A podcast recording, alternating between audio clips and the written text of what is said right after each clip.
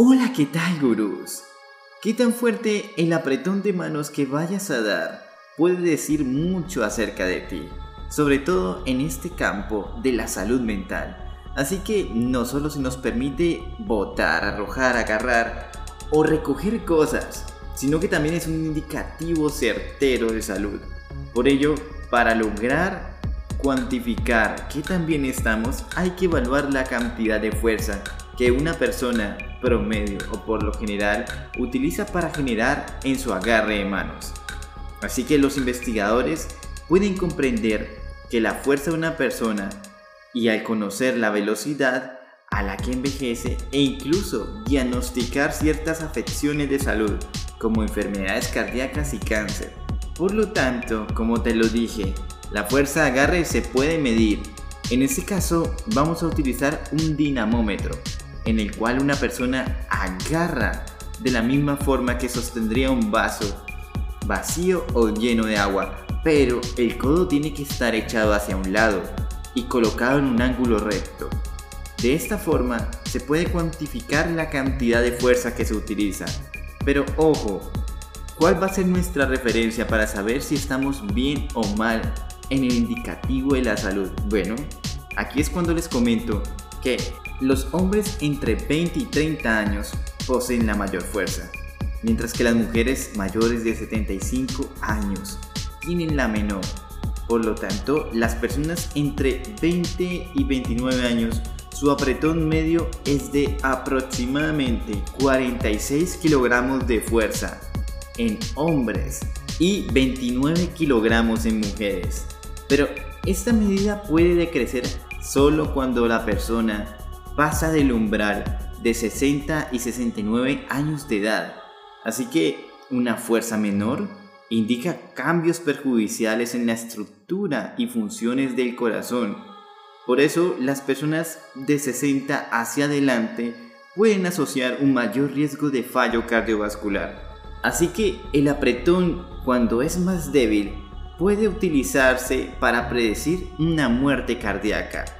Por lo tanto, Fíjate que la fuerza de un apretón de manos es muy importante y también puede ser útil para predecir la supervivencia al cáncer, porque está asociada con una reducción de aproximadamente 5 kilogramos de fuerza en la mano. También la obesidad está asociada a este mismo apretón, porque es más frágil en una etapa más adulta y la presencia de grasa alrededor de músculo reduce esta misma eficacia para generar ese apretón de manos con bastante fuerza. Por otro lado, la fuerza de la mano disminuye con la edad. Mientras el cuerpo pierde masa muscular cuando envejece, también pierde fuerza en su mano a un ritmo de un porcentaje anual, hasta resultar en una pérdida del 50% de la masa muscular a partir de los 80 y 90 años de edad. O sea que en estas edades hemos logrado perder un 50% de lo que corresponde a la fuerza de nuestro apretón de manos. Es decir, indiscutiblemente nos encontramos vulnerables. Es decir, hay una probabilidad de que a partir de esta edad, de 80 hacia adelante, seamos más vulnerables a diversos episodios o enfermedades con respecto al corazón. Esto significa que la fuerza de agarre podría disminuir también por los cambios relacionados con el sistema nervioso, además de la pérdida muscular que ocurre en todo el cuerpo cuando estamos desarrollando ciertas dolencias de salud y envejecemos.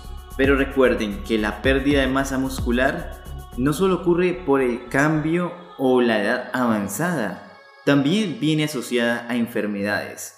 Así que cuando tenemos ciertas dolencias de salud, en pocas palabras, nuestro cuerpo ingresa en una etapa en la cual es susceptible a perder ese tipo de masa muscular y allí nos damos cuenta que nuestro apretón no es el mismo. Por lo tanto, también se puede decir de que en ese momento nos encontramos enfermos y no necesariamente estamos con riesgo a padecer una situación de un paro cardíaco.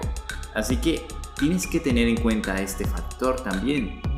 Por lo tanto, una de las claves para el mantenimiento de la salud y de la fuerza muscular es hacer ejercicio. Los músculos se van a descomponer o van a dejar ese proceso de producir más fibras musculares si no se usan adecuadamente o de manera continua.